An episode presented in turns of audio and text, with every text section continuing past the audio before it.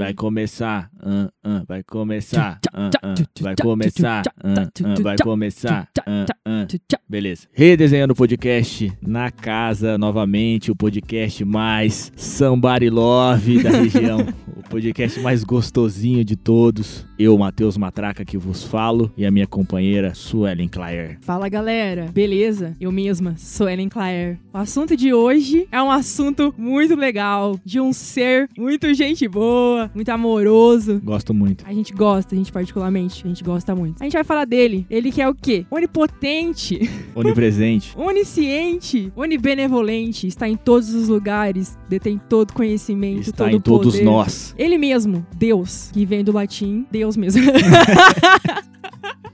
que significa o quê? Significa entidade. A gente tem a noção dele como um ser supremo, né? Algumas pessoas, alguns teólogos, alguns estudiosos vão dizer que Deus é intangível. O que é intangível? A gente não pode tocar, não pode pegar, né? Não tem forma, não tem forma física. Então, isso coloca por terra algumas ideias que Deus é um homem. Se Deus é intangível, ele não tem gênero. Então a gente já pode começar por aí. Começa nessa reflexão já. Se é um ser que está em todos os lugares, mas também que não é nada do que a gente vê e que ele é infinito, não dá pra gente colocar ele como um homem. Então, acho que tem uma- um, um peso muito grande do patriarcado aí, querendo colocar Deus sempre como um homem, o pai e etc. Um velho barbudo, né? É, exatamente. Um Papai Noel.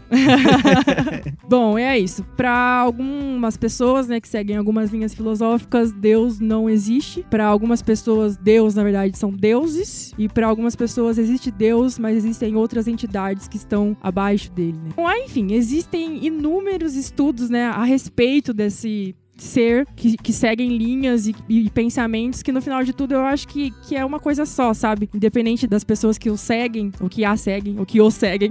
A ideia principal é entender que existe uma entidade ou várias entidades que estão olhando por nós. Com base nisso, dessas várias vertentes, desses estudos sobre Deus, eu queria saber de você, Matheus, o que é Deus pra você? O que é o significado dessa entidade, desse ser supremo pra você e qual a sua relação com Deus? O Redesenhando Podcast quer saber, Matheus. A, a pergunta que não quer calar, né? Aguardei muito tempo pra saber O isso. quanto, quanto cremos em Deus. Eu tava te falando sobre isso, né, anteriormente. Eu sempre tive, a minha casa sempre teve uma relação muito próxima com a religiosidade como um todo, né? Como a, com a igreja católica, principalmente desde o meu avô, que era muito presente ali, ministro de Eucaristia e etc. Tinha umas quermesses, né? Ele narra- narrava o bingo e tal. Então, a igreja sempre tem essa presença holística na vida das pessoas ali, em muitas áreas, né? Movimentado, principalmente antigamente, né? Isso foi mudando ao longo do tempo. Muita gente ainda vive ainda muito em torno disso, mas antigamente era meio que não só o ambiente na qual você fazia reflexões e, e orava, mas também o seu ambiente de entretenimento, né? E isso veio herdado, né? Aí minha mãe era catequista, foi catequista há muitos anos, assim, minha mãe que sonhava ser professora, quem não tinha oportunidade de fazer uma faculdade virava catequista. Isso também é uma reflexão a se propor, né? Eu tô pensando. Da hora isso. Aham. E então eu comecei a ter esse contato com a igreja, com Deus ali, com essa entidade ali muito cedo, né? Minha mãe me levava junto, eu tinha uns 4 anos, eu acho. Então eu passei por esse processo de catequização, mesmo que não é ainda o meu processo de catequização próprio, né? Por muitas vezes, né? Passei por umas três vezes. Umas duas vezes acompanhando a minha mãe e depois mesmo com a minha catequista lá, etc., sendo catequizado e etc. E aí, enfim, ilustrando isso, que isso criou uma proximidade muito grande, assim, até mesmo uma culpa católica que existe, sabe? De você não poder fazer coisas, de você se cobrar muito de não fazer coisas, de você é, se cobrar muito das reflexões que faz, etc., de como se comporta e tudo mais. Isso na cabeça de uma criança fica muito pesado, assim. Uhum. Não, e que não que seja de todo mal, né? Acredito que seja nisso, que seja de todo mal. Acredito que tenha, em partes, lados positivos nisso, principalmente para crianças periféricas que vivem na rua vendo muita coisa. Enfim, aí tive esse primeiro contato com a, com a religiosidade e sempre carreguei isso comigo, assim. Mesmo depois que eu saí da igreja católica e fui me a Umbanda, passei a frequentar terreiro etc. Essa presença de Deus na minha vida sempre existiu e continua existindo. Porque a parte que eu mais gosto de tudo isso, que eu mais absorvo de tudo isso, é a parte ali do Deus filosófico, da autorreflexão, entende? Eu gosto muito dessa proposta, assim, dessa conversa com Deus, essa conversa da entidade onipresente e pratico muito ela. Acho muito importante ressaltar aqui no podcast que há uma tendência, assim, você criticar religiões e eu acredito que essa tendência seja válida, mas não quer dizer que você não pode acreditar acreditar em Deus, entendeu? Sim. Que ele não existe, que você não pode fazer autorreflexões para uma entidade que rege a Terra de uma forma que você não compreende. E eu acredito que essa autorreflexão faça você melhorar como pessoa. Ela é muito importante. Uhum. É mais do que determinar o que é pecado ou não, o que é certo ou não, refletir sobre os seus atos, como você se comporta, como você se relaciona com as pessoas e o bem que você faz para elas, faz com que você melhore como pessoa. Né, Sueli? O que você acha disso? Eu acho que é exatamente isso. A gente tem essa mania e tem esse costume, não é mania, mas eu acho que foi uma construção social mesmo, de sempre ligar Deus a, a religiões, né? E aí a religião, ela traz um peso muito grande, né? Uma cobrança, uma responsabilidade. Se a gente for analisar a história das religiões, muitas religiões fizeram muito mal. Destruíram humanidades, as religiões que invadiram espaços que já eram ocupados, usavam o nome de Deus pra matar, pra fazer guerra. Se a gente for ligar a Deus, a religião, muitas vezes tem um peso negativo que não tem que ter. A gente tem que saber discernir e dividir as coisas. Existem seres que estão fora do nosso alcance, né? Essas entidades, e existem seres humanos que eu tenho mania de falar que, meu, quem era Deus? Tipo, se a gente for entender Deus como a trindade, né? O Pai, o Filho e o Espírito Santo e Jesus dentro da terra, aqui na terra, ó, o que esse cara fez, tá ligado? Meu, não chega nem perto do ódio que as pessoas disseminam em nome dele. Então, é importante a gente analisar sem a ótica de religião. Eu tive que analisar sem a ótica de religião, né? Porque se eu fosse analisar Deus com a ótica de religião, as pessoas pregam que Deus me odeia. E Exatamente. que eu não sou filha dele, entende? Exatamente. Então, é isso, pode falar. Enfim, entrando né, é, essa reflexão é muito pertinente, né? De que se a gente for le- levar muito a religiosidade, a sua literalidade, Deus odeia muitas pessoas, né? E eu acredito também que é uma reflexão que tem que se propor assim, é que a história vai moldando as pessoas, entende? As pessoas ao longo do tempo precisam de coisas para se apegar. E aí elas vão fazendo novas descobertas, e isso vai moldando a, a religião, assim. Eu acredito que as pessoas desligam, né, desconectam muito Deus e a ciência. E eu acredito que, que ó, pelo contrário, está extremamente relacionado. Novas descobertas da ciência também são novas descobertas de como Deus é mara- maravilhoso e complexo, entende? Exatamente. Como Deus, pô, pensou em tudo. Meu, ele mesmo, tipo, se ele é onisciente, olha o nome, sabe? Onisciente. Como que você vai colocar Deus e a ciência em lugares extremos e distintos, sabe? É impossível. É impossível. Quer dizer, as pessoas fazem isso, mas, meu, se você tá fazendo isso. E outra, tipo, Deus também é racional, tá ligado? A gente precisa ser racional. Por que, que ele ia fazer um bagulho pra gente não saber? Se a gente tá aqui vivendo tudo que ele fez. Exatamente. Mas conte-me mais sobre. Eis os mistérios e os desígnios de Deus. Conte-me mais sobre sua relação com Deus. Não, acho que a primeira, acho que essa reflexão que gente está propondo aqui para nosso, os nossos ouvintes é extremamente importante e é um questionamento muito válido para se fazer pessoalmente. Qual é a sua relação com Deus? Como você tem lidado com a sua espiritualidade? Como você tem refletido sobre a vida que tem levado, sobre o bem que tem feito para as pessoas, entende? É, Depois que eu passei a frequentar o Umbanda, eu nem quero entrar muito assim no detalhe disso, que é uma, algo que eu ainda estou me desenvolvendo, mas uma proposta que me relembrou assim é de como a nossa proposta de vida é compartilhar com o próximo, entende? Eu e a gente tem uma resistência à palavra caridade, né? Que é uma palavra de branco safado. mas é, a, a ideia é essa, assim, de que a, a nossa vida é muito mais doar do que receber, entende? É muito mais compartilhar com o próximo, é muito mais fazer bem ao próximo, que existe diferença entre as pessoas e que a gente é, precisa compartilhar conhecimento com elas, você precisa compartilhar acesso com elas, precisa mais do que isso, pô, olhar para tudo que você tem em relação a bens, entende? Às vezes você tem uma renda ali dentro da sua casa de 4, 5 mil reais e não doa uma cesta básica no mês, porque o capitalismo te divide em castas, né? E conforme mais você vai ganhando, mais você tem que financiar coisas e um dia você não tem dinheiro para fazer uma coisa, mas outro dia você tem, aí você precisa fazer com que esse dinheiro gire, que você precisa que é, comprar uma casa, comprar um carro bom, etc. E você esquece desse lado de, de fazer caridade, de compartilhar com as pessoas. Então Deus cabe muito na minha vida nesse sentido também, de eu pensar assim, pô, Deus fez tudo isso aqui para as pessoas e desigualdades existem muito por causa do homem, então a gente precisa colaborar para que isso exista menos. Minha relação pessoal é muito ligada a essa. E agora eu devolvo a pergunta para você, Suelen, falando daquele que foi talvez a maior representação divina de todos os tempos ao longo da história, que está completando 2020 anos. Qual é a sua relação pessoal com Jesus Cristo, Suelen Claire? Cara, estudar Jesus Cristo foi uma das melhores coisas que eu pude fazer na minha vida. Estudar mesmo. Porque o que acontece? A minha relação com Deus é, obviamente, desde pequena também, né? Meus pais, quando eu, é, quando eu nasci, eles eram católicos. E aí eles. Não gosto da palavra conversão. Eu também não gosto. Eu falei anteriormente, mas eu falei me reprimindo. Eu não gosto muito disso, não. É, eu tava pensando aqui outra palavra pra falar. Tiveram contato. Tiveram contato e talvez tenham se identificado mais com, com a religião cristã protestante, né? Ficou bom assim, ficou bom.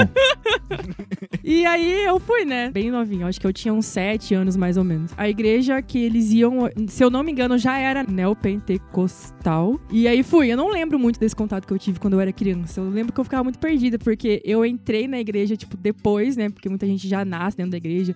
E tem muito essa, esse rolê de comunidade mesmo, né? Das pessoas dentro da igreja se conhecerem e conhecerem as suas famílias, etc. Tinha uns cultinhos que tinha lá no fundo, tá ligado? A criança ficava lá fazendo as paradas. Foi isso. Aí depois de um, acho que de alguns anos, é, meus pais eles mudaram pra igreja, pra Assembleia, pra Assembleia de Deus. E aí que, que é uma vertente mais doutrinas. Doutrinas. Segue, segue não, é porque a gente coloca. é, quando a gente fala segue, dá a impressão de que é o certo, tá ligado? É tipo, ai, segue mais as doutrinas, como se essas doutrinas fossem obrigatórias dentro de- do cristianismo, que Sim. não são. As dou- doutrinas são colocadas por homens. Deus só prega amor. E pô. Aí começaram algumas ondas de, de repressão, assim. Repressão psíquica mesmo que eu senti, sabe? Não me sentir pertencente a algum lugar. E aí, quando colocavam Deus como ser superior, que ele pode te julgar e você vai queimar no fogo do inferno, ou ele pode te levar pro céu e você precisa seguir as ordens e os dogmas e as doutrinas. E aí os caras falam: Meu, do jeito que você tá caminhando, eu acho que você vai queimar no fogo do inferno.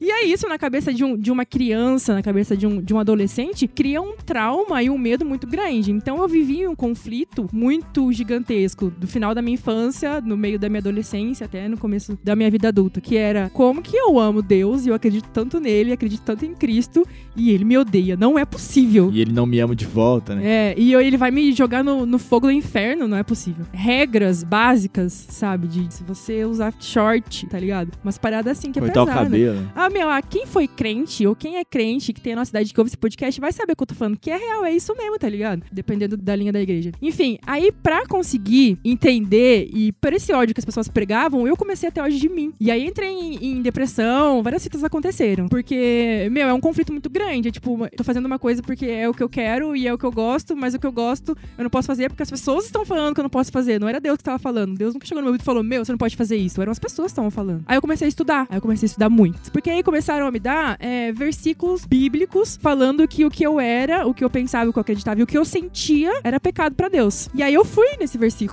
e fui ler tudo que tava acontecendo ali. Levítico vai trazer um- uma, uma série de ordens de Deus falando o que não pode fazer, o que não pode comer, o que não. Enfim, várias coisas. Aquele versículo era pra, pra um povo que tinha que mudar, se mudado pra uma terra, fazia pouco tempo. E aí ele falou: Meu, ó, se mudaram pra essa terra, beleza. Vou dar uns negócios aqui que vocês podem fazer que vocês não podem fazer nessa terra. Demorou? Aí Deus começou a falar todas as coisas. Meu, lá tem várias fitas. Tipo, que você não pode usar camisa que tem tecido misturado. Tipo, algodão e poliéster. Juro. Dessa eu não sabia. Assim, algodão e poliéster você não pode misturar. Olha aqui. Meu. Tá ligado? Pô, não pode nem pisar o pé na ceia. Não, se você trampa na Riachuelo, já era, tá ligado? Não, não pode. Se você usa um uniforme que é misturado, não pode, tá ligado? Aí vai vendo.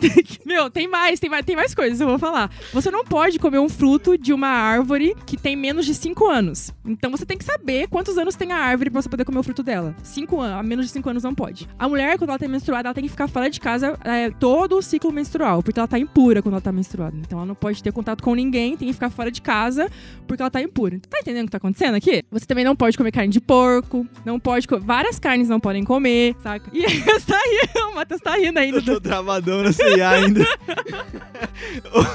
tô imaginando, tipo, há dois mil anos atrás, os caras chegando a essa conclusão, entendeu? Tipo, e esse tecido aí. Mano, aí, e aí eu comecei a estudar muito. Comecei a ler muito a Bíblia, porque, meu, se era a Bíblia que as pessoas estavam usando pra me julgar, então eu vou entender que as pessoas estão querendo usar, né? Como eu nunca deixei de ser cristã, todos os contra-argumentos do meu julgamento eram com base na Bíblia também. Pô, se os caras vão usar a Bíblia pra me expulsar de uma igreja, eu vou usar a Bíblia pra falar pra eles, meu, você tá errado também. Uma vez eu tava trocando ideia com um pastor de uma igreja X, e aí eles fizeram uma feijoada na igreja. Eu cheguei pra esse pastor, né? A gente tava conversando, ele tava sentado na mesa e tal. Aí eu falei assim: Mas, pastor, é, lá em Levítico também não fala que não pode comer carne de porco? Aí ele falou assim: Ah, mas isso aí tá no Antigo Testamento. Antigo Testamento, Deus, porque tem o Antigo Testamento e o Novo Testamento, né? A divisão dos testamentos é Jesus. A ideia é que tudo que vem antes, né, no primeiro, no Antigo Testamento, eram leis e normas que deviam ser seguidas, e depois de Jesus, tudo virou amor. É a salvação, é Brabão, tudo, hein? veio pra ser perdoado.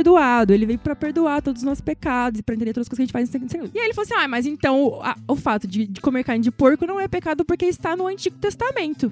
É, mas no Antigo Testamento tá falando que deitar com o homem também é, tá ligado? Entendi. Então, aí as pessoas usam um versículo pra disseminar o ódio, porque o ódio é interno, é o ser humano que tem o ódio, não é Deus. Deus é amor. Então, aí eu comecei a me construir nisso, porque eu não queria deixar de amar a Deus. Eu comecei a estudar. Mano, eu entendo a minha religiosidade e a minha crença em Deus como individual. Eu não preciso de uma religião, eu não preciso de uma igreja pra entender o amor que Deus tem por mim, tá ligado? E eu não preciso de ninguém falando pra mim, porque eu estudo muito mais que muito líder religioso que tá em cima de muito púlpito. E aí foi isso, velho. Com o tempo eu consegui entender que Deus me ama, independente de qualquer coisa, e entender a movimentação que ele faz na Terra e como que ele distribui as coisas. Essa conexão com esse ser supremo e com essa entidade é uma questão de você saber viver, Sim. entender, respeitar seu corpo. Por exemplo, aí na Bíblia vai dizer que o o corpo que a gente tem, nosso corpo é templo divino, tá ligado? Eu acredito que essa reflexão em vários âmbitos sejam, seja muito importante e, e entender como essa reflexão se propõe, desde o que, o você come, como você se comporta, como De você amar o trata as próximo, pessoas, de fazer o como- bem. como você se relaciona. Uma reflexão que eu sempre faço sobre isso é de quando eu comecei a entrar na pré-adolescência. Você entra na pré-adolescência, você começa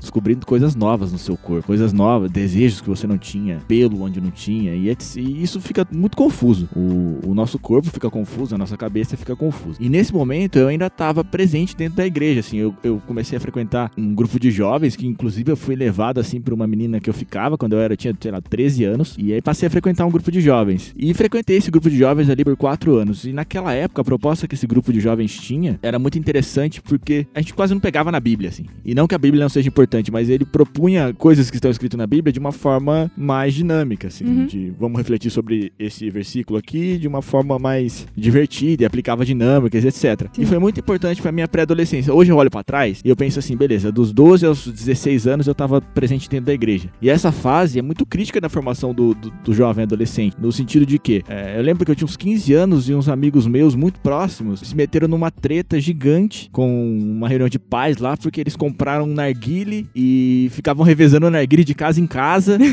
Aí até que uma mãe pegou, porque narguile passa cheiro em tudo, né? E a gente era molecão, assim, a gente tinha 14, 15 anos. E aí eu não tava nessa treta, porque eu não, não- sabe, não, não usava nenhum tipo de droga, assim, não bebia, entende? Não, não tava nessa onda. Porque eu tava na onda do que? Eu tava na igreja, eu tava refletindo que isso é errado. Hoje eu olho pra trás eu penso, cara, tudo era perfeito dentro desse grupo de jovens, dentro da igreja, etc. Não, não era perfeito. Tinha beijo na boca? Tinha beijo na boca. Lógico que tinha. Tinha algum rolê que a gente dava depois? Lógico que tinha rolê, entende? Tinha esse tipo de coisa. Mas ainda assim me propôs a fazer reflexões no momento de que, cara, eu não preciso usar droga agora, não preciso beber, eu preciso re- respeitar esse tipo de coisa. Eu vou decep- decepcionar os meus pais, honrar pai e mãe, se eu fizer esse tipo de coisa, agir dessa forma. Então isso faz muito sentido pra vida de um jovem. A escola não consegue formar tudo, a família também não. Então a igreja tem uma parte importante nesse sentido, a religiosidade como um todo. Então você ficar atacando pedra em religiosidade, em espiritualidade, em reflexões, é, é complicado, principalmente na formação de jovens, principalmente na formação de pessoas que não têm acesso a tanta comunicação. Muda a vida de pessoas na quebrada. Tem, Tem que ter uma- respeito a isso. uma parte de uma música que chama Gelo, do Jonga, que ele fala: Ah, fala mal, mas é bola, igreja ou crime que tira os menores do sofrimento. Sim. É importante analisar todas essas questões, porque tem algumas coisas que precisam e que podem e que devem ser levadas em consideração. Dentro da igreja que eu tava frequentando antes da pandemia, os caras faziam uma movimentação incrível, assim, aqui na quebrada, sabe? Coisa que, por exemplo, eu não via com tanta frequência, igual eu vi lá dentro. Os caras levavam é, marmitex todo dia, os quilos de alimento que eles arrecadavam na igreja, eles faziam comida, marmitex, dentro da própria igreja, tinha uma cozinha lá dentro pra isso. E aí aí eles levavam pra rua. E nesse levar pra rua, eles conheceram muita gente que saiu de casa fazia pouco tempo, ou que tinha que se envolvido em drogas e tal. Muita gente voltou pra casa, voltou pros pais, voltou pra família, começou a se tratar e tal. E aí hoje tá lá o cara na igreja. Não dá pra ignorar todo esse tipo de coisa que acontece, meu. Eu acho que duas coisas que precisam ser muito bem pontuadas e perante a religiosidade, perante o seu relacionamento com Deus, acho que na atualidade nosso ciclo social, assim, enfim. A religião sempre cabe autocrítica perante a ela, perante a você, o seu comportamento, perante a religião também. Porque fica esse esse dogma e essa doutrina que você não pode fazer nenhuma crítica à religião. Você pode sim fazer crítica. E deve fazer. E refletir sobre isso. E a outra, eu acho, outro, a outra desconstrução que tem que ser proposta é não é porque você está dentro, imerso dentro de uma religião, que você não pode ter contato com outra. Exatamente. Estudar sobre, entender como funciona, entender porque ela se propõe assim. Porque, na prática, todas as religiões, de fato, pelo menos deveriam se propor ao amor, né? A, a, ao amor ao próximo, a, a, caridade como um todo, assim como a gente, como a gente diz, né? Então, reflita sobre isso, cara cara. Eu queria entrar num assunto aqui agora, só para dar um, uma sequência aqui no meu raciocínio, e principalmente no sentido de ter contato com outras religiões. Quando eu tava ali, resolvi sair da igreja católica. Falei, comuniquei aos meus pais, né? Porque é um comunicado, né? Não vou mais na missa. Nossa! É, foi bem polêmico, assim. Foi uma época bem tensa, assim, por um tempo. E depois que quando eu comecei a comuniquei, que eu comecei a frequentar um banda, foi mais tenso ainda. Mas hoje eles entendem melhor, assim. Mas o que eu sentia falta na época, dentro da igreja católica, era reflexões individuais, entende? Uhum o que eu encontrei dentro de um banda foi a inclusão. Eu estou presente hoje dentro de um ambiente, de um terreiro, que me faz sentir parte dele. Entendi. A primeira vez que eu fui no terreiro, eu vi pessoas trans tomando um passe. E aquilo foi muito significativo para mim. Dentro da igreja católica eu nunca tinha visto. Então, isso para mim foi muito importante, entende? Eu acho que isso é uma característica muito presente ali, tanto nas religiões politeístas, né, quanto na religião, nas religiões marginalizadas. As reflexões são mais individualizadas. Olha por ser e pro indivíduo profundamente, mais uma confissão ali de que nos filmes são retratados de uma forma que o padre nem tá te vendo, sabe? Ele nem tá te, te olhando, né? Tem uma parede entre você, uma barreira, assim, como se ele fosse intocável e você fosse o extremo errado, o pecador. Essa, essas visões, assim, essa, esses paradigmas foram muito quebrados depois que eu passei a frequentar a Umbanda, que inclusive tem um monte de sincretismo e ainda não perdi os, as referências é, cristãs que eu tenho e eu gosto de tê-las. Eu não acho elas ruins. Então, a minha reflexão foi muito a respeito disso, assim.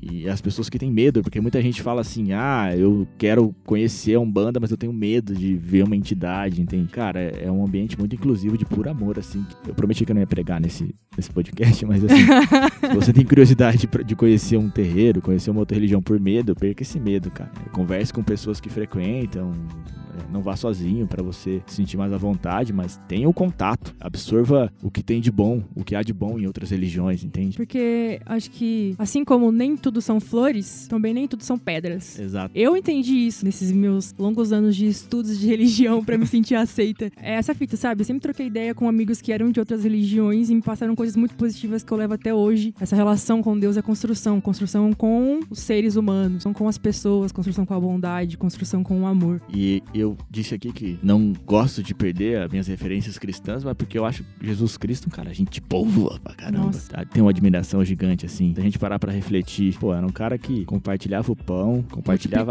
e compartilhava. Compartilhava a terra, trocava uma ideia com todo mundo, seja os caras da alta corte, seja as pessoas com a mãos do dia a dia. Guilherme Boulos é quase Jesus Cristo. Pronto, começou. Mas ultimamente ele tá com um cunho político impossível. Ó, galera de São Paulo, aí, vamos fazer favor aí de eleger esse cara prefeito aí, pelo amor de Deus. É o mínimo que vocês fazem. Já tá tendo o privilégio de conseguir privilégio? votar nele. Nossa, eu tô fazendo campanha pro cara, nem, nem mora em São Paulo. É, mas é isso. Jesus Cristo, de fato, era, era um cara gente boa demais. Falta as próprias pessoas que o seguem entenderem qual foi a função. A função não, mas qual foi o papel de Jesus Cristo aqui na Terra, né, velho? Olha tudo que esse cara fez, mano. Olha com quem ele andava. Com as pessoas que hoje você fala que vai queimar no fogo do inferno. Eram essas pessoas que Jesus andava. O meu sonho, assim, é produzir um dia um, um filme, assim, uma série do Jesus Cria. Mas na proposta de Jesus Cria mesmo ali, sabe? No, no fluxo, multiplicando o vinho e multiplicando, sei lá, o gelo e o uísque. Mas, assim, sem heresias, enfim. mas ali a, a, acho que são muito aplicáveis a, a muitos Jesus Cristos na quebrada. O caras que reproduzem a ideia do cara ali mesmo sem saber, o cara que compartilha o pão, o cara que faz a correria, o cara que defende a prostituta, enfim, há muitas reflexões a serem feitas sobre as atitudes que Jesus teve, os seus milagres principalmente. Acho que a minha presença dentro da Igreja Católica por muitos anos me fez refletir sobre isso, sabe? Os milagres de Cristo, que eram sempre voltados para as pessoas e, e pro bem delas. E, e eu acho que isso tá muito presente na comunidade, cara. Tá. Que mais até do que em qualquer outro lugar. Às vezes eu até sinto isso, mas é, pode ser que seja natural. Que quanto menos a pessoa tem, mais ela consegue dividir. Isso é muito, muito doido. Porque, meu, é, a pessoa que é pobre e que passa necessidade, se você chegar na casa dela e pedir um quilo de arroz, se ela tiver, ela vai dividir com você, velho. Tipo, vai chegar na casa da tiazinha lá e você vai chegar bem na hora do almoço. Aí, ela só fez aquele prato de almoço, tá ligado? Ela esquentou da janta. Mas você vai chegar na casa dela, ela vai falar, mano, quer almoçar? E se você falar, quero, ela vai dividir o prato com você. Acho que isso é Jesus, mano. Ele tá nos detalhes, na, no comportamento, na maneira com que a gente vê o outro. Uma parte. Nossa, tô falando muito de Bíblia aqui, né? É, é importante a gente analisar a Bíblia também. Por quê? Porque a Bíblia é um documento histórico. A gente tem que entender que a Bíblia é um texto, um livro e um documento histórico, de fontes históricas. Tem fontes históricas dentro da Bíblia. Então, é importante que a gente leia assim, independente de, de qual seja a religião. É porque, meu, o cristianismo hoje, né, até nos dias de hoje, é a religião que mais, é, pelo menos no ocidente, né, é a religião que mais tem influência. Então, a gente precisa entender o que, que as pessoas usam, por que, que as pessoas falam de, da Bíblia, o que as pessoas leem, até para poder, igual eu falei já, né, tipo, contrapor, meu, se você tá falando isso aqui, se você quer seguir esse negócio sério mesmo, segue da, de Gênesis e Apocalipse, não vai seguir só uma parte que você quer, entendeu? E entender a, a Bíblia como uma fonte histórica e uma fonte filosófica também, né? Sim. Então, aí o que, que vai dizer lá? Vai dizer que nós somos a imagem e semelhança de Deus. E aí também vai dizer uma parte que o maior mandamento de todos, né? O cara vai chegar pra Deus e vai falar assim: Meu, qual que é o seu maior mandamento? A primeira coisa que você tá falando pra gente fazer, qual que é o mais importante? Ele vai falar assim, ó, me ame acima de todas as coisas. E o segundo, que é tão importante quanto o primeiro, é ame o seu próximo. Meu, você tem que amar a Deus e amar o seu próximo, assim como você ama a Deus. Agora, se a gente for pra, pra analisar, uma utopia assim mesmo, tá ligado? Se todas as pessoas se amassem, não ia ter nada de ruim nesse mundo, tá ligado? Mas mais do Meu, que isso. a maioria das guerras que aconteceram na- ao longo da história são guerras que são movidas por religião e, e são guerras de ódio. E vai contra o maior mandamento de todos, que é o amor. E ele fala que esse é o maior e o mais importante. Não adianta todas as outras coisas que você faz se você olha pro seu é, colega que tá do lado e você julga ele e você odeia ele por N questões. Tipo, meu, não adianta, você tá fazendo errado. O maior mandamento é o amor ao próximo. O amor ao próximo que gera comunidade, que gera empatia, que gera altruísmo, que gera uma comunidade junta, unida, que vai caminhar e vai ficar bem e vai sobreviver. Mas mais do que isso, eu acredito que não só deixar de lado, as pessoas acabam deixando de lado essa parada de praticar o amor, assim, praticar o amor e é ao difícil, próximo. velho. Não é fácil amar também, Mas né? mais do que isso, eu acho que, como a gente já disse aqui, o que a religião, o que, o que Deus propõe, o que esse, essa, essa fé, o que ele propõe é autorreflexão. Eu acho que não deixar essa autorreflexão de lado sobre como você tem sentido coisas, como você tem é, refletido sobre coisas é muito importante. É, é não deixá-la de lado, no caso, né? Uhum. Eu lembro que uma vez eu trombei um amigo meu, assim, fazia muito tempo que eu não via ele. Muito tempo. E aí a gente trocou uma ideia e, e ele tava muito dentro da igreja ainda e eu tava fora, já fazia um tempo. E aí a gente conversou sobre coisas que estavam acontecendo na minha vida e eu tava numa fase que várias coisas estavam dando errado, assim, uma fase muito complexa. Eu tinha uns 19 anos, eu acho. E aí ele me perguntou, assim, ele fez uma pergunta assim, depois que eu falei tudo que, eu, que tava acontecendo, ele falou: Matheus, você não acha que tá faltando oração na sua vida? Na hora, eu não entendi muito. Eu até fiquei meio. Ele falou, pô, falei várias aqui, o cara tá me mandando ir pra igreja, mas ele não tava me mandando pra igreja, cara. Isso foi o que me pega hoje, eu reflito, e eu tenho até vontade de pedir desculpa pra esse cara. Porque na hora eu, eu me senti meio, meio esquisito assim com a pergunta, mas hoje, parando pra pensar, realmente o que falta pras pessoas é oração. É refletir sobre o que você tá fazendo. Parar de viver no automático. E se você não reflete, você acaba descontando em outras coisas. Porque nós somos seres pensantes e aí estamos pensando o tempo todo. Quando você quer fugir de pensar, você começa a fazer outras coisas. E aí você desconta em vícios, você desconta na bebida, você desconta no sexo, você desconta em várias coisas. Então, acredito que essa reflexão é, é muito válida. Hoje eu penso dessa forma assim, quando eu, eu tô muito pilhado, eu falo, não tá faltando oração? Porque parece que as pessoas têm vergonha de falar que elas oram se elas não são de dentro da igreja, se elas não são Uhum. é, evangélicas, se elas não são muito católicas e tal. Parece que ela não vai falar pra você, pô, cara, eu tô precisando orar hoje. Ou, ou fala assim, orei ontem, refleti ontem, e acredito que o que eu fiz ontem não foi muito bom para você, cara. E esse tipo de diálogo melhoraria muito o convívio com as pessoas. Entendi. Acho muito é, pertinente. Ah, obrigado aí, amigo, que me perguntou alguns anos atrás se eu tava precisando orar, eu tava mesmo. Parece que a gente se perde, né? E às vezes é, não é por falta de Deus. É isso que você falou, falta de reflexão. Parar e pensar, meu, o que, que eu tô fazendo? É, o jeito que eu tô agindo. Por que que eu tô agindo? Eu acho que quando a gente ora, a gente coloca pra fora e consegue se ouvir, tá ligado? Que isso que é o mais importante. É a gente se ouvir. E aí, quando a gente coloca as nossas problemáticas, às vezes, esperando até que Deus faça um milagre, a hora que a gente coloca pra fora, a gente já tá pensando na resolução da problemática que a gente colocou pra Sim. Deus. Às vezes o bagulho tá ali e que é fácil se a gente conseguir ter coragem pra enfrentar. E às vezes eu acho que a oração te dá coragem pra enfrentar os problemas da vida, tá ligado? E não só coragem pra enfrentar, mas como coragem também pra pedir perdão pras pessoas, Pra se perdoar Humildade, sobre né? coisas, pra perdoar as pessoas sobre atos. Tem um, um episódio do Midnight Gospel lá que eu gosto muito, que eu acho que eu acredito que seja o segundo, que chama Amar como Cristo, né? Essa reflexão é muito forte de se fazer, né? De pensar no Cristo pregado na cruz ali, não sentindo ódio, sentindo apenas amor. E eu tento me, me forçar a pensar dessa forma também quando alguém me faz mal, principalmente no sentido de que eu falo alguma coisa pra ela e ela se defende e faz muito mal e ataca com algo que nem é pra fazer mal pra ela. Eu penso, Cristo sentiria amor nesse momento. Vamos tentar sentir amor aqui, vamos tentar evoluir como pessoa. E no dia a dia isso tá muito presente, cara. Um outro colega meu também de trabalho que é muito religioso, ele um dia eu pedi pra ele uma pimenta emprestada assim, e eu ia levar pra minha sala de trabalho que tem mais pessoas. Ele falou: "Pô, cara, vai levar minha pimenta lá, vai acabar minha pimenta, não sei o que". Eu falei: "Mano, não precisa, obrigado, desculpa". E saí fora assim. E eu nem fiquei triste, sabe? Aí depois ele me mandou uma mensagem assim, no outro dia falando sobre isso. Cara, orei ontem, refleti e falei: "Puta, te neguei uma pimenta, cara. O que é uma pimenta? Custa 10 conto. Desculpa". Então, entende? Aham. A oração, a reflexão melhora o convívio das pessoas. E eu também falei, cara, de boa, nem, é, nem tava lembrando mais, assim. E na hora até acreditei que eu tava errado mesmo, de pedir um negócio que é seu pra compartilhar com outras pessoas e tal. Tá vendo? A reflexão sobre coisas melhora o convívio das pessoas, entende? Então Sim. Deus não é só igreja, religião, é espiritualidade. Então essa parada de espiritualidade é muito importante, principalmente no mundo líquido que vivemos hoje em dia. Essa sociedade líquida. Reflita, cara. Reflita Então- sobre coisas. Reflitão. É uma fita que você falou. Eu assisti, né, o episódio lá do Midnight Gospel. Tem uma parte que eles vão falar que Jesus veio em forma de, de homem, né, pra terra, pra provar que tudo que ele fez a gente também consegue fazer. Acho que o maior problema de tudo é sempre ligar tudo à religião, sabe, velho? Porque a religião tem uma conotação muito pesada. Então a gente esquece de analisar as figuras, né? As figuras que, que surgem ao longo dos anos, ao longo da história. É, e a loucura disso também é, é que algumas pessoas me procuram e falam assim: Ah, Matheus, você tá indo na Umbanda? Tô. E aí, ah, queria ir também, não sei o que e tal. E aí, e aí, enfim, algo que você tem que encaixar também na sua rotina.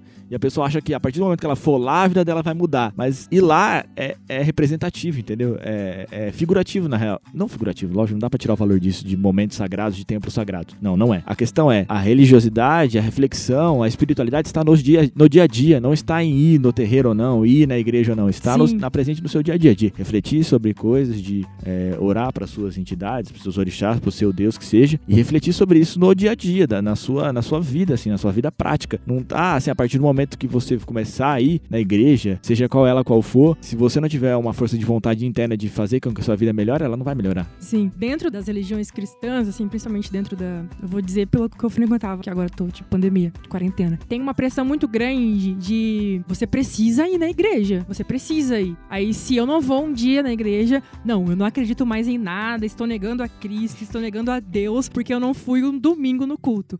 E quando, na verdade, entender a Deus, entender a Cristo, igual você falou, é todos os dias. Então, por exemplo, dentro da minha faculdade, que era adventista, tinha um estudo em relação a Deus e a Cristo muito intenso. Inclusive, eu aprendi muitas coisas lá dentro. Eu fiz três anos de faculdade. Nesses três anos que a gente estuda é, religião semestralmente, eu aprendi muito mais do que em dez anos frequentando a igreja todos os domingos. E aí, eu aprendi a me comportar como Jesus Cristo, sabe? Tipo, entender a, a ideia dele, entender o que ele queria passar e entender também que ele não tá só dentro da igreja, tá ligado? Ali é uma reunião que, obviamente, é importante dentro de todas as religiões para fortificar a sua fé, mas a sua fé, a sua crença em Deus, ela tá no seu dia a dia, ela vai ser mostrada no seu dia a dia. Por exemplo, teve um dia, cara, Na verdade, tiveram vários dias no Michael que chegou duas horas da manhã, eu tava bêbada, e eu fiquei refletindo muito, muito sobre Deus e sobre Cristo. Mas teve um dia específico que eu tava conversando com uma menina, não, não sei como que a gente chegou nesse assunto, e a gente começou a discutir muito,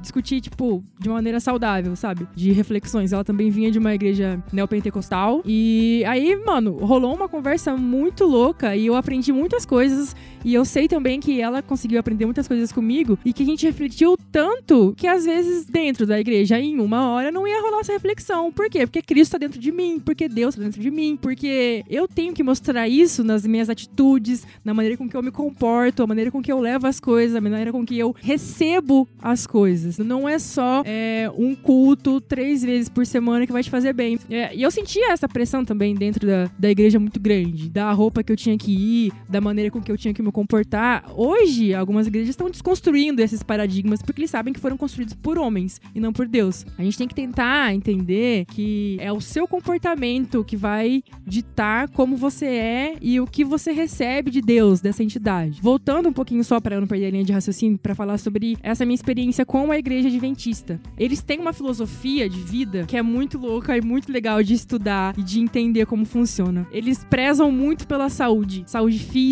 saúde psíquica. Então, a minha relação com alimentação, por exemplo, mudou depois que eu comecei a fazer faculdade lá. Que, mano, tipo assim, todo semestre a gente tinha uma aula de religião. E teve um semestre que foi sobre alimentação. Meu, muito louco. Às vezes a gente liga a religião à falta de estudo, né? A gente coloca muito a religião à crença e não liga estudo, a ciência, igual a gente falou antes. E lá não, meu, os caras estudam pra caralho pra poder falar com propriedade sobre o que eles estão falando. Sei lá, consumo de. Eles não consomem carne, não consomem café, refrigerante e tal. Mas eles não vão chegar e falar assim, ó, oh, mano, a gente não consome isso porque é pecado, tá na Bíblia e Deus falou que não é pra consumir. Não, eles vão falar, ó, café a gente não consome por quê? Aí coloca todas as propriedades do café, os malefícios, os benefícios também que tem.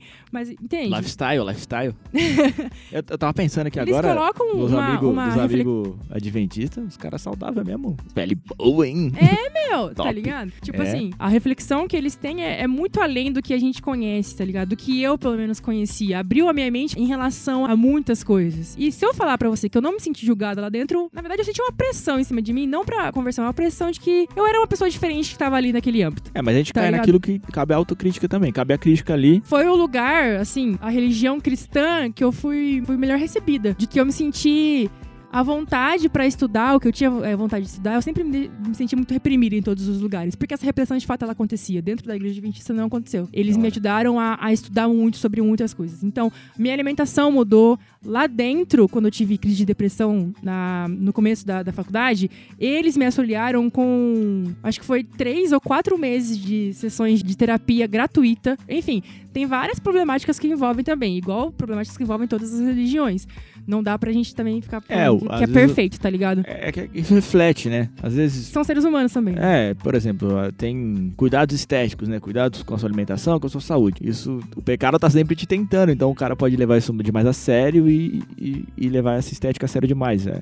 Principalmente em jovens e adolescentes e, e, jove- e jovens adultos. Esse tipo de coisa acontece, a gente tá sujeito a, a isso e a crítica é sempre, sempre válida, né? A gente é um conjunto de Exatamente. desconstruções a serem feitas sempre. Mas enfim, é isso. Queria agradecer a todos os amigos, inclusive, que eu construí lá. A Camila foi uma pessoa muito importante também, que me ensinou muita coisa dentro da igreja adventista. Tenho um respeito muito grande por eles. Mano Brau tem um respeito muito grande pela igreja adventista. verdade. Isso é muito louco. O professor, inclusive, ajudou o Mano Brau a construir o DVD do Mil Trutas e Mil Tretas. Ah, que loucura. Enfim, aí é isso. A reflexão que eu tinha pra fazer em relação acerca da, da igreja adventista era essa. Como eu aprendi muito a, a me cuidar, a me entender e me respeitar. E É, eu me senti muito mais próxima de Deus depois disso. Depois que eu consegui entender é, o meu corpo, a minha alimentação, o meu consumo. Eu acredito que seja muito válida essa reflexão, como muitas outras, e a gente trazer essa reflexão prática, porque eu acredito que a igreja adventista seja é, é muito fechada na cabeça das pessoas que não são assim, as pessoas não entendem, entendem direito como ah, funciona. eles só guardam o sábado. E- Muita gente só fala isso. É, e acha que é algo extremamente radical e, e etc. Enfim, essa reflexão, reflexão é muito respeito. válida porque a gente propôs ela e fez ela, né, na prática. né? Exatamente. Ah, outra parada também, só pra seguir essa linha aí e já fechar. Cara, esse período de quarentena me colocou numa reflexão de, de autoconhecimento muito grande. Então a gente passou, tô, acho que seis meses, sete meses já, né? Muitos meses, muito meses.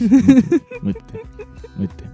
Cadê a vacina? Ai, meu Deus, eu não aguento mais que eu dei a vacina. Eu me conectei muito comigo nesse tempo, cara. E é muito louco que eu me conectei comigo, eu comecei a, a me entender muito nesse período. E a partir do momento que eu consegui me entender, eu senti Deus muito mais próximo de mim. Quando eu comecei a me respeitar, respeitar meu corpo, respeitar a minha mente, eu me senti muito mais próxima dele. Então, como esse autocuidado e essa reflexão estão é, diretamente ligadas, né? A sua fé, a sua crença, a, a sua maneira de viver. Bom, para encerrar nossas considerações finais aqui, eu queria que cada um de nós propuséssemos uma reflexão ou oração ou algo que acredite ser importante pra gente, pra reflexão dos, reflexões do dia a dia. Eu trouxe uma que é do Reinhold Niebuhr, acredito que a pronúncia seja essa. Ele é um teólogo estadunidense, é recente, assim. Ele é de, nasceu em 1892, então assim, não é um cara lá das antigas que Nossa. fez essa. Mas ele fez a reflexão, a oração ali da serenidade. Eu levo ela muito no meu dia a dia e eu vou falar agora ela aqui para vocês. Conceda-me, Senhor, a serenidade necessária para não interferir nas coisas que não posso modificar, coragem para modificar as que posso e sabedoria para diferenciar uma das outras. Gosto muito dessa reflexão, faço todos os dias e me faz melhorar como pessoa